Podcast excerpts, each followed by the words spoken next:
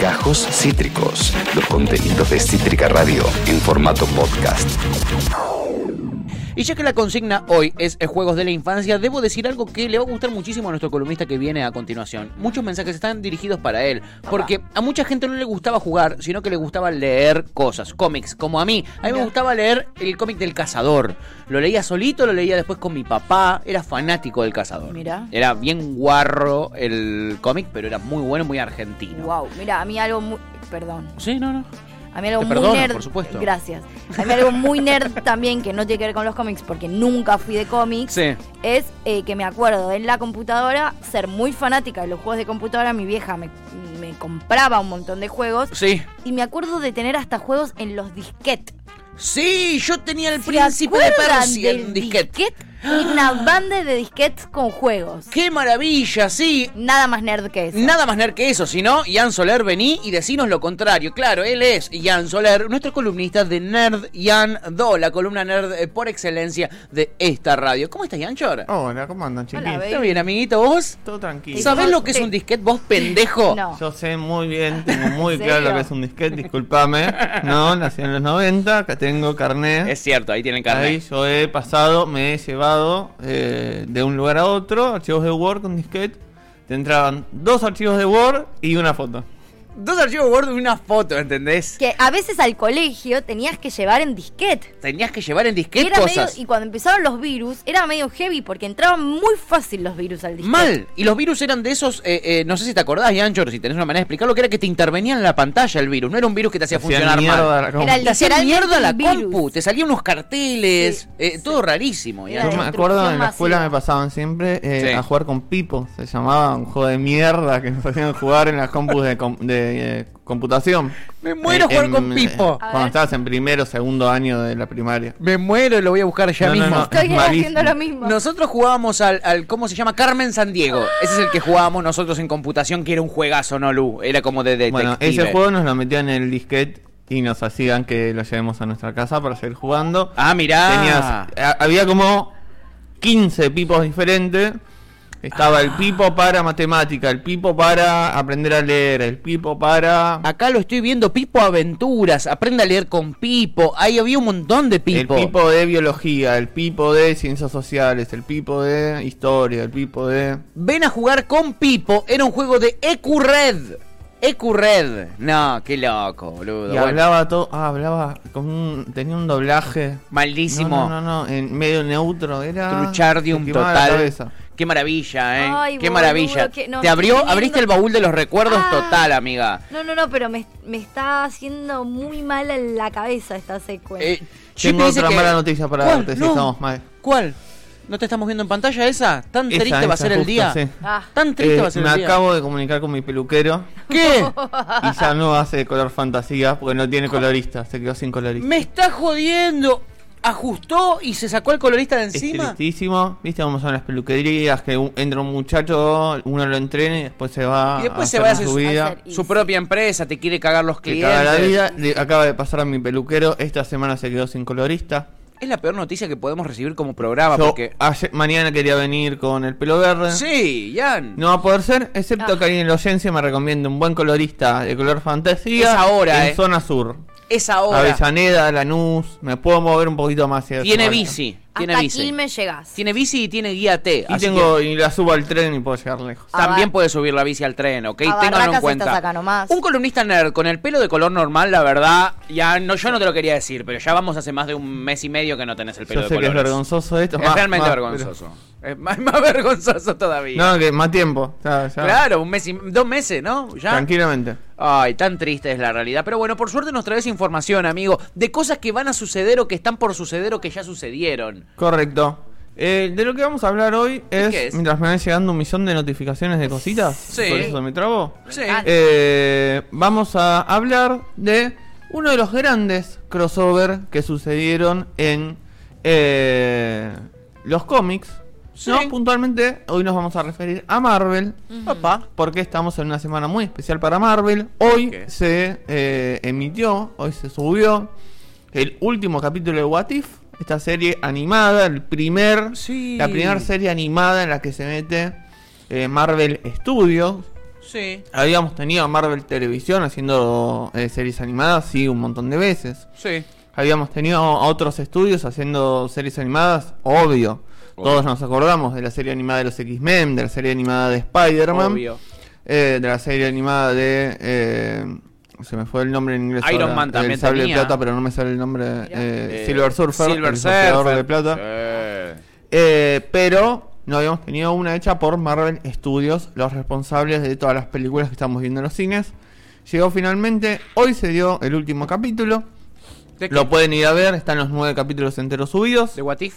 Para los que les copen maratonear. What If. De What If. Correcto. ¿Ya está? ¿Terminó? ¿No se suben más? Hoy terminó ¿Va a la haber primera segunda? temporada. No te Ah. encantó, ¿no? ¿O sí? Desde un primer momento, no, no, No te me- maravilló, el- amigo. lo- remonta bastante bien al final, ¿eh? ¿Ah, sí? Remonta, ah, remonta. bien. Tenía como un bache ahí de dos capítulos que esas dos semanas estuve medio como Hardy. Caído abajo. Recordemos, What If es la que eh, se llama ¿Qué sí vendría a ser, Sí, no? ¿Qué La pasaría traducción. si? ¿Qué es la pasaría traducción si? Latinoamérica. Y lo que te dice es, perfecto, ¿qué pasaría si cambiamos un detalle de la trama de alguna de las historias que ya contamos? Sí. ¿Cuánto cambiaría esa historia si cambiamos algún determinado detalle? Basada en Entonces, historias de las pelis, ¿no? De la saga. En algunas Avengers. pelis sí, en algunos casos no, va eh, optando por tomar otras tramas diferentes, Sí. eh, muy diferentes, porque te plantea que los detalles Sí. se tomaron hace muchos, muchos años, Ok. entonces los cambios que llegamos a la actualidad son muy bruscos, Ajá. ¿no? Y entonces vemos un montón de situaciones muy hilarantes dadas por lo cambiado que están las situaciones o las historias que nosotros ya conocíamos Ok. o determinados personajes que nosotros ya conocíamos. Bien. Pregunta, porque en HBO también me sugiere, creo que aparte, la historia de el Superman se hubiera caído en Rusia y no hubiera caído en Estados Unidos. ¿Eso es aparte de What If? Eso es aparte de What If porque Superman estamos hablando de DC. Ah, ¿no? DC. Estamos Qué del otro lado imbécil de que la- es. Pegame. de la ¿Me puedes vereda. O sea, a mí te lo iba a decir y dije. ¿Me puedes escupir, raro, por favor, por haber dicho este esto. idiota? No, no, no. Pero bueno, Pero está bueno data. porque hoy vamos a hablar Tengo algo. sobre eh, caca estamos en ese cabeza. tema. Si querés, ya nos metemos bien, bien en el tema de la columna. Sí. Eh, hoy lo que querías hablar era sobre un evento Sí. que derivó un montón de cuestiones que tiene que ver con. Mientras saludamos a Teddy. Hola, Saludá, Tevi. a la Hola, cámara. Tevi. Qué lindo que estás, eh, potro. Hola, Qué Tevi. lindo. No, se ha visto un politólogo tan lindo, y Eh, tan audaz. Míralo como corre, como una gacela. En Sí. el año. En la década de los 80. Sí. Lo que empieza a suceder son lo que hoy conocemos y es súper común, que son los eventos crossover, ¿no? Sí. Los encuentros entre diferentes superhéroes. Me Efectivamente. Esto, hay que decirlo, recién Patorre os había dicho, dado un ejemplo de DC, Sí. con esta especie de What If con eh, Superman. Sí. Los primeros que hicieron un gran crossover, Sí. que se, que, de peso, digamos, eh, fueron DC, Sí. ¿no? Con eh, Guerra en Tierras Infinitas, que fue la primera vez en donde pararon la pelota, hicieron un gran evento donde juntaron a todos sus superhéroes. Infinity War. No, no tanto Infinity. War, tiene otra lógica Ah, diferente. Eh, de hecho, Infinity War podríamos decir que es- está inspirado en, Ah, eh, en Guerra en Tierras Infinitas. Guerra en Tierras Infinitas fue la primera vez que se hizo en los cómics. Sí. Eh, y fue también un evento, un suceso para todos los amantes de los cómics, porque nunca habían visto tantos superhéroes juntos en un mismo lugar, Sí. en una pelea. Los habíamos visto en otros contextos, pero en un contexto de ir a batallar, no, nunca los habíamos visto. Obviamente, si nos mudamos, por ejemplo, a Marvel, que se sitúa en ciudades reales, por ejemplo, en Nueva York, Sí. había un montón de encuentros entre superhéroes. Porque, o sea, si sos un superhéroe y vivís en la misma ciudad que otro superhéroe, que llega cruzar. un punto que tenés que Sí, encontrar. pero claro. Esto Sí, sucedió pero- un montón con los Cuatro Fantásticos y Spider-Man, Por por, ejemplo, ejemplo, que claro. comparten un montón de historias en común. Sí. Eh, perdone, la eh, pregunta de, de ignorante porque de DC Comics no sé nada, yo soy Team Sí. Marvel Forever. Le- DC Comics igual no tiene la Liga de la Justicia donde Sí. están todos juntos, pero, Claro. pero no existe en película. Sí, sí, existen en películas. Ah. Sí, sí, existe Ah. la, película de la Liga de la Justicia. Sí, sí, Ah, sí. bueno, pero por eso ahí no había estado todos los superhéroes juntos. No, ahí lo que teníamos son equipos de superhéroes, que eso sí existía, digamos. Pero no que se cruzan las historias. Pero no que se cruce y no en un encuentro masivo, digamos. En la Liga de la. Justicia teníamos 5 o 6 superhéroes al mismo tiempo. Sí. Y la mayoría de las veces es esto que pasaban de la misma ciudad. Claro. ¿No? Acá lo que tenemos en, tier- en Guerra en Tier- oh, Guerra en Tierras Infinitas Sí. es un encuentro gigantesco donde eh, tenemos un montón de superhéroes eh, que se encuentran por el bien de la galaxia entera, ¿no? Tenemos Bien. superhéroes de diferentes tierras directamente. Sí. Obviamente dentro del planeta Tierra tenemos un montón de ciudades diferentes. Sí. Eh, y superhéroes de lógicas eh, a la hora de contar su historia tan diferente que era imposible eh, que se encuentren si no era una historia a este nivel. No como una un su- superhéroe que toda su historia transcurría en el infierno Sí. con uno de a pie sin poderes que luchaba en la ciudad. ¿no? Encuentros de historias completamente diferentes. Luego de esto, se- y el éxito editorial que fue y el suceso para las editoriales, Marvel agarra e intenta hacer una historia parecida. ¿No? Y acá es donde me quiero situar. La historia, lo podemos ver en el 01, se llama el Torneo de los Campeones. ¿no? Se llegó a Latinoamérica como el Torneo de los Campeones. Sí. Y acá lo que tenemos, que para los que vieron las películas van a empezar a reconocer diferentes personajes, es a el Gran Maestro, es el nombre que lleva, Sí. que es eh, un ente superpoderoso li- alienígena que rige sobre un planeta, Sí. al que le mataron a su hermano, al que todos conocemos como el coleccionista. Ok. En el cine son Jeff Goldblum y son... eh, se me fue el nombre de- del otro actor. Ahora ya, ya me va a venir la cabeza, pero son actorazos. Sí. Eh, ¿Qué pasa? Él quiere recuperar a su hermano, entonces desafía a la muerte, que la muerte en los cómics es una entidad en sí misma, sí. y le plantea un desafío donde si él le gana, él le devuelve a su hermano. La muerte le devuelve a su hermano. Ok. Que es otra entidad súper poderosa del universo. Ok. ¿No? La muerte, como entidad, como ser con el que puedes hablar, Sí. se presenta en varias ocasiones. Entonces no nos llama la atención en ese sentido. Bien, ok, perfecto. ¿Cuál era el desafío? ¿Cuál? El gran maestro le dijo a la muerte: Vos elegí a tus 12 superhéroes, más los que más te gusten. Yo elijo los 12 que a mí más me gusten. Sí. Pelean entre sí en un planeta. Y, eh, que es el planeta de sacar. Sí. Y el que gana, y bueno, decía, si yo gano, me devuelves a A mi hermano. hermano, sí. Si vos ganás, me, me entrego a la muerte. yo, claro. Obviamente termina ganando el gran maestro, Sí. recupera a su eh, hermano. Sí. Pero lo importante de esto es que en eso, los tres números que duró esta miniserie Sí. nos presentan el, el primer acercamiento de eh, Marvel a esto que terminó siendo el primer crossover como intento. También fue un exitazo. Bien. En esta ocasión, al ser el primer crossover, no tuvo tanta eh, carne al asador, no tiraron a los mejores superhéroes, Para no quemarlo. sino que tiraron superhéroes más tranqui. Claro. De hecho, algunos superhéroes como Spider-Man no terminaron peleando, sino que estuvieron, fueron parte de la historia, pero no protagonizaron ninguna pelea. Sí. Ah, mira. O Era medio Pokémon, ¿viste? Yo te elijo a este, ahora este. Claro, claro. entre ellos, Me habla ¿no? así. Y muchas veces eligieron superhéroes chotos porque había que matar a alguien.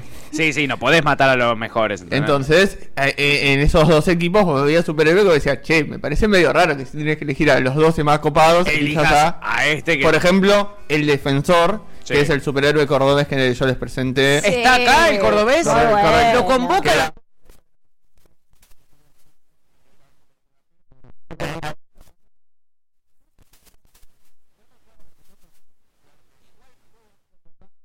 Argentina, papá. El dulce de leche, la huella Estamos digital, el colectivo. El defensor. El defensor. Ni nombres se buscaron, el defensor. El defensor le pusieron, listo. En el 02 podemos ver, Sí. y este tipo de imágenes veíamos adentro de los cómics, Sí. que era lo que impresionaba. Nosotros veníamos de ver un superhéroe solo, un superhéroe más un equipito, esto como nos decía Tuta, una Sí. liga de superhéroes, y de repente veíamos masividad de Sí. superhéroes o de personajes en general, porque también involucraba villanos y otros que no podemos considerar héroes, Sí. que era muy zarpado como los íbamos eh, proyectando. Y lo lindo era eso, ver eh, páginas y páginas enteras donde veías superhéroes todos chiquititos, veías la masividad. Sí.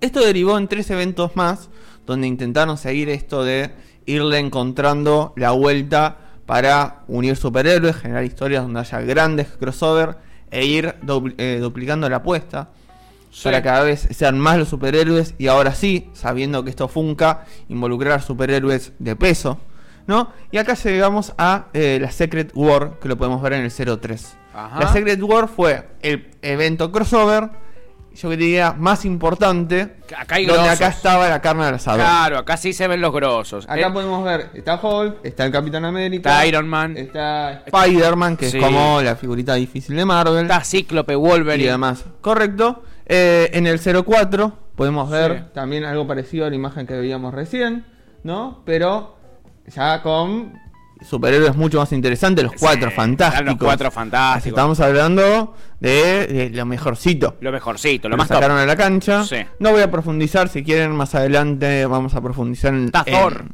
bueno, claro. Thor. Eh, vamos a profundizar en Secret. War. Secret War va a tener su propia serie.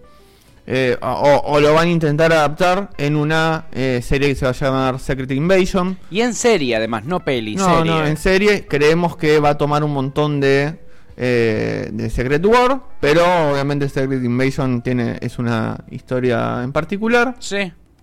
Pero lo importante para que les traje de Secret Invasion y no me metí en otros crossover que estaban interesantes, Sí. porque en la siguiente foto podemos ver a eh, el personaje del que les quería hablar puntualmente. Acá está. Secret eh, Guerra Secreta, Sí. Secret War, Sí. es una miniserie de ocho capítulos que empieza y termina, ¿no? En la octava eh, edición, lo que vemos es que Spider-Man se encuentra con un ente, Sí. ¿no?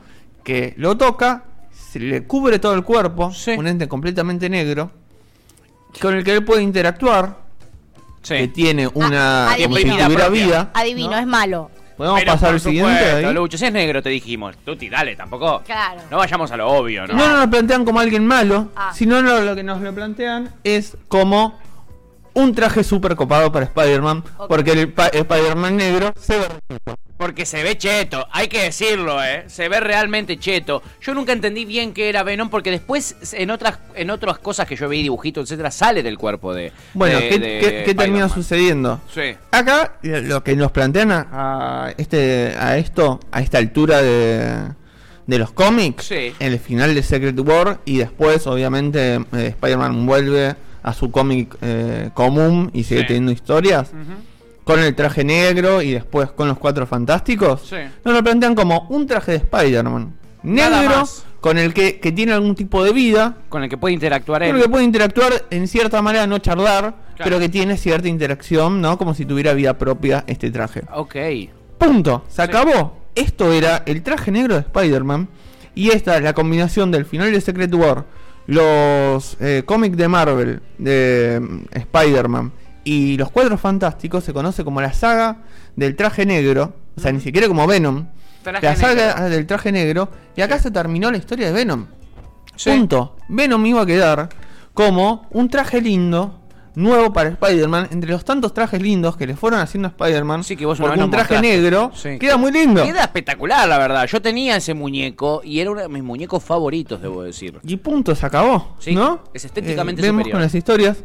Pero, ¿por qué? Porque les habían mandado a Marvel, a la editorial, entre tantas cartas que llegaban en los 80, en un momento de boom de los cómics, un nene, un preadolescente que dibujaba muy lindo, le había mandado un dibujo de Spider-Man en negro y blanco. ¿Qué es esto? encantó. Que les encantó a los dibujantes. Le- lo único que tenía era que era negro y que tenía este sentido vivo. Sí. Dijeron, che, esto está buenísimo, queda lindo, metámoslo por la ventana como podamos. Y lo encontraron así. esta excusa para meterlo. Ah. El pibe se llama eh, Randy Schuller. Sí. Le pagaron 220 dólares Me por los derechos de su dibujo. Lo recagaron. Lo recagaron y después agarraron los que en ese momento estaban dibujando y guionando a eh, las historias de Spider-Man, Sí. que son Gene Shooter y Mike Zeck, Sí. eh, y lo profundizaron un poquito más para llegar al punto este que estamos viendo. Mira. Cuando terminó la saga del traje negro, Sí. eh, a, los, co- a los fans les gustaba tanto, pero tanto, este concepto de el traje vivo y el Spider-Man negro, Sí. que lo que terminaron haciendo es explicarnos que Venom siempre fue un simbionte, que es un simbionte, una Sí. raza extraterrestre que necesita, es parasitaria, Sí. necesita de otro ser para poder vivir. Sí. ¿no? Entonces Spider-Man se tiene que sacar el traje. Acá hay una analogía muy clara de las drogas. Sí. hay ver. que decirlo en los 80. Sí. Porque Spider-Man medio que eh, se siente, Se tiene siente una fuerte, cuestión de mejor. abstinencia. Claro, en un principio se siente muy alegre y muy fuerte, que puede hacer todo mejor. Y queda remanija Pero después, después. tiene como una especie de abstinencia Del hacia el traje. coso que cada vez lo necesita más Ah. para vivir y no se puede despegar. Hasta que se lo termina sacando de encima Sí. en una iglesia, en un cómic que es muy similar a lo que vimos en Spider-Man 3. Sí. Porque nos, nos dicen que los simbiontes son sensibles a los sonidos, a determinadas frecuencias de sonido. Sí. ¿No? Y con una sonido Entonces, en una iglesia se lo En la iglesia, con el campanario, Sí. en el campanario lo terminan sacando de vuelta. Una analogía a las drogas muy Obvio, clásicas. papá. ¿Dónde se libera de la droga? En la iglesia. Con Jesucito, ¿quién más te va a sacar de las drogas? Divino. Perfecto. Araña. Si pasamos al siguiente, Sí. podemos ver Sí. eh, a este Venom que nos lo plantean como un personaje aparte. sí. Que, ¿Qué pasa? Resulta que en esa iglesia abajo, ¿quién estaba rezando? Estaba rezando un, eh, un eh, periodista ¡Oh! Siempre. que se llama Eddie Brooke, que Sí. trabajaba en el mismo lugar, en el Clarín, donde trabaja eh, Tipo Wolverine rubio. Peter Parker, Sí. ¿no? Sí. Y acá nos en dicen Clarín, que eh, que Peter. Parker lo había no lo había cagado, digamos, Sí. pero había presentado, eh, había demostrado que una de sus noticias era falsa, Uh. porque él se dedicaba a la parte amarillista del diario, ¿no? Ey. Le habían dicho que es falso, entonces lo habían echado del diario. No, Entonces él había quedado con una enemistad muy fuerte hacia Peter Parker. Sí. Venom se une a este Sí. ser. Sí. Y entonces empiezan a tener aventuras como Venom, como un villano recurrente de Spider-Man para poder seguir metiéndolo eh, Bien, constantemente. ahora entiendo, boludo. ¿Qué sucede? ¿Qué sucede? Sigue esta historia un poco más. Aparece en algunos cómics, tanto enfrentándose a Spider-Man y en algunas ocasiones muy puntuales a otros superhéroes.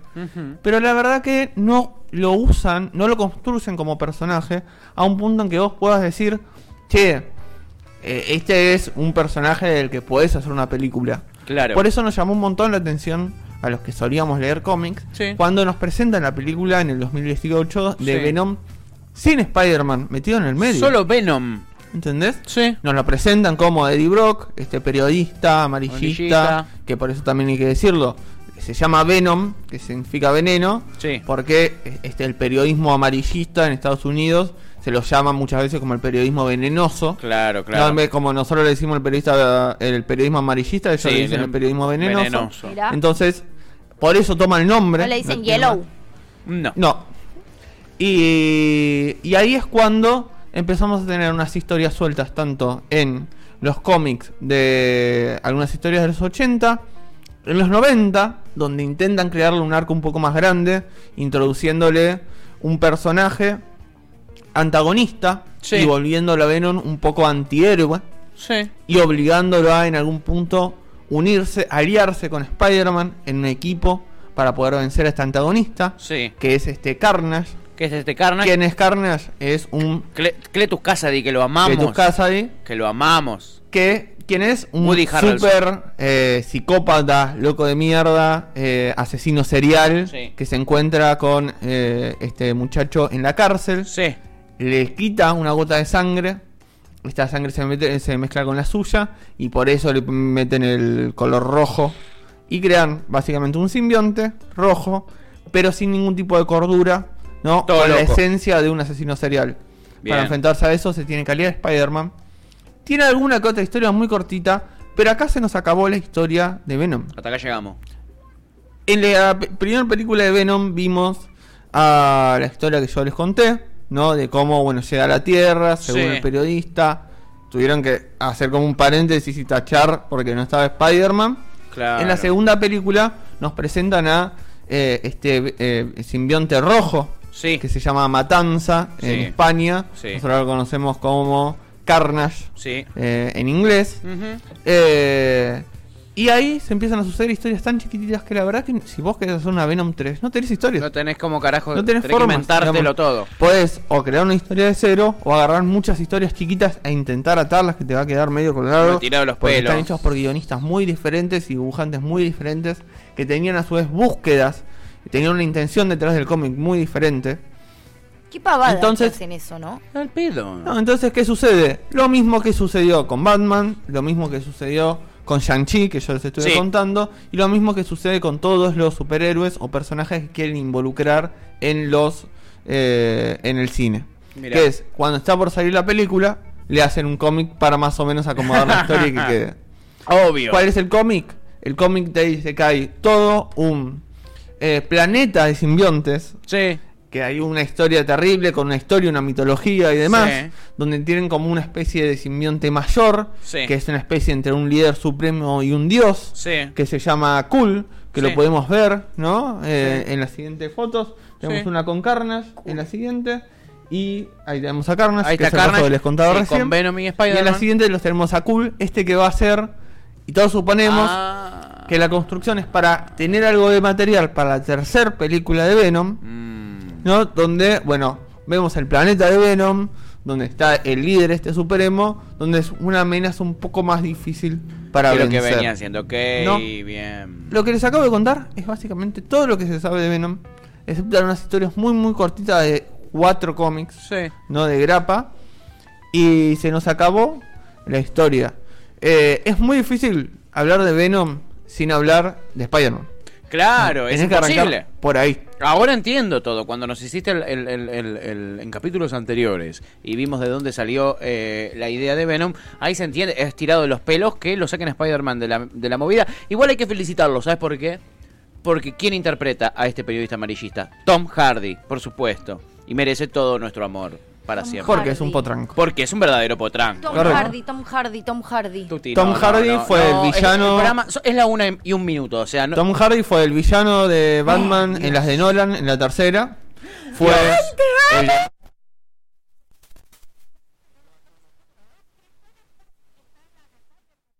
uno de los de, de los que está con el Bird, con el con el Batman.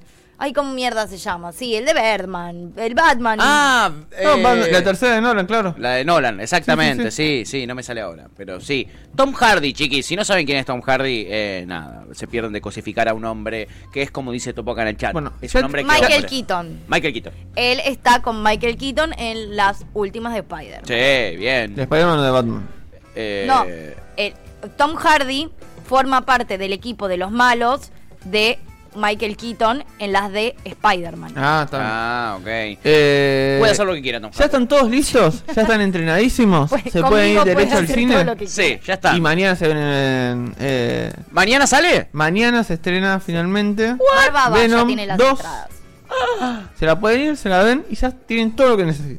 Espectacular, toda esta intro que nos hizo Yanchor para que podamos viciar con todo el conocimiento previo que necesitamos, ¿ok? Para ver a Venom, sí, con nuestro amado, amado Tom Hardy. Eh, acá pregunta Topolino 2, ¿Tom Holland? No, Tom Holland no. No, Tom, Tom Hardy, Hardy. estamos hablando. Por favor, eh, le pido Igual, que se igual, ubiquen. igual, igual. Sí. Igual. No, Shendor. Igual. Shendor, Shendor, dame dos. Dame Igual. dos. O tres. O tres. Si tenés tres, dame tres. Si tenés tres, me llevo los tres. Acá estoy googleando a Tom Sí. Hardy. ¿Y? Porque no me suena lo que me dice Tuti. Pero a- ahora lo chequeo. Ah, te hizo ruido, te hizo ruido nerd. Siendo la- las 13 y 03 me parece che- para chequearlo fuera del aire. Muy Bueno, bien. Está bien, pero quiero que si lo chequeas y tengo razón, mañana me pidas perdón al aire. Qué por lindo. dudar de mí. Qué lindo. Ella Para, se- che, que quede grabado, por favor. ¿Vos dónde decís que aparece? Yo digo que aparece en, en las de Spider-Man. Ah, Sí. clip Las, esto. las, Las de eh, Andrew Garfield. Las últimas, las de Tom, las de Tom Holland. Sí. Que en la, en la primera creo que eh, eh, de vuelta a casa o re- regreso a casa. En el principio, viste que aparece Michael Michael Keaton es el malo de la primera de Sí, esta sí, del regreso a casa, exactamente.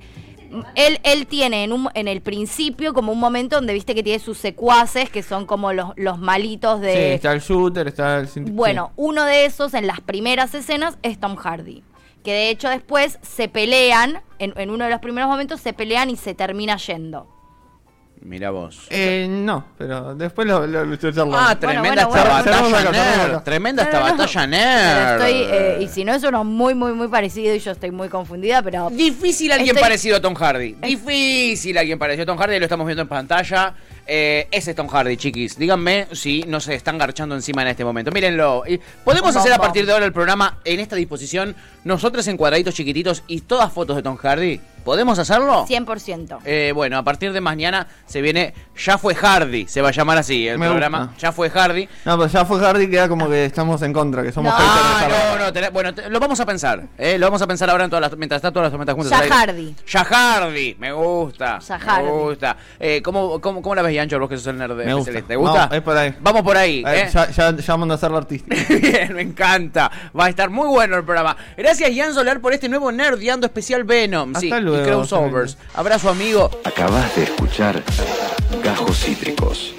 Encontrá los contenidos de Cítrica Radio en formato podcast en Spotify, YouTube o en nuestra página web.